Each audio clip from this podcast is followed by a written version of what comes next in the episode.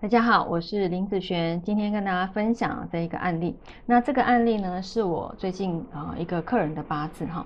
那我今天想要分享就是说，有关于哈在八字里面，我们常看说哪一个五行没有哦，就是他需要的部分。那这个客人他也是在问我说，他的八字啊，他原局的部分哈，木、火、土、金，好没有金，然后水。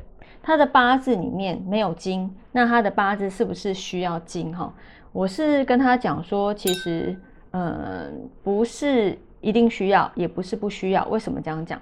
因为我上次遇过一个八字全部都是水的人，啊，人家少了四个五行，那他也没有这边痛那边痛啊，或是这边不顺那边不顺，他只是某些流年比较不顺而已，对不对？所以你不能依照你的五行的。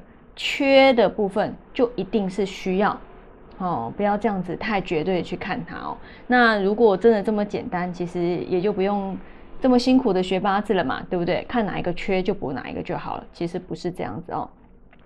那以这个八字来说哈，像在今年哈，今年哈走辛丑年啊，那因为啊这个八字基本上主要是在地支的状况发生的一个问题哦。在这个八字里面，他在辛丑年今年的时候，他发生了一个水伤的一个部分。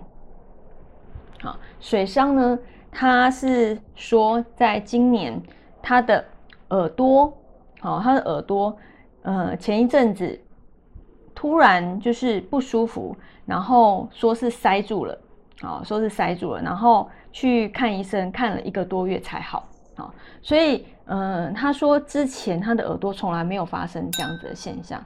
那因为在这一年，哦，在组合里面啊，在辛丑年的时候，是不是有一个子丑合？子丑合的关系造成了他这个子水突然间的消失，所以在他的身上本来是有水的，但是因为这个水突然不见的关系，你这方面。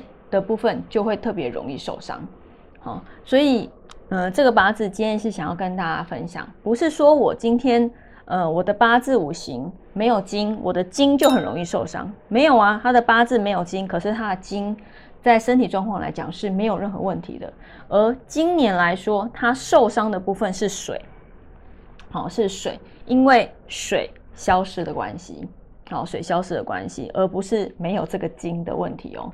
好，所以看八字要看整个的排列组合，好，并不是说，呃，我今天走土就一定是水伤哦。有些人还会这样子看哦，然后那个土会克水嘛，对不对哦？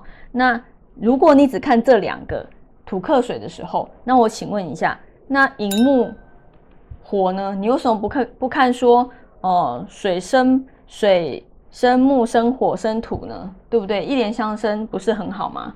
可是呢，却不是这个。一个状况，好，所以还是要看它整个五行的流通的规则来下去看。那这样子，它在多变少的这个部分，在身体状况就要特别的小心了。好，那以上这一个影片就分享给大家以及我的学生，我们下次见喽，拜拜。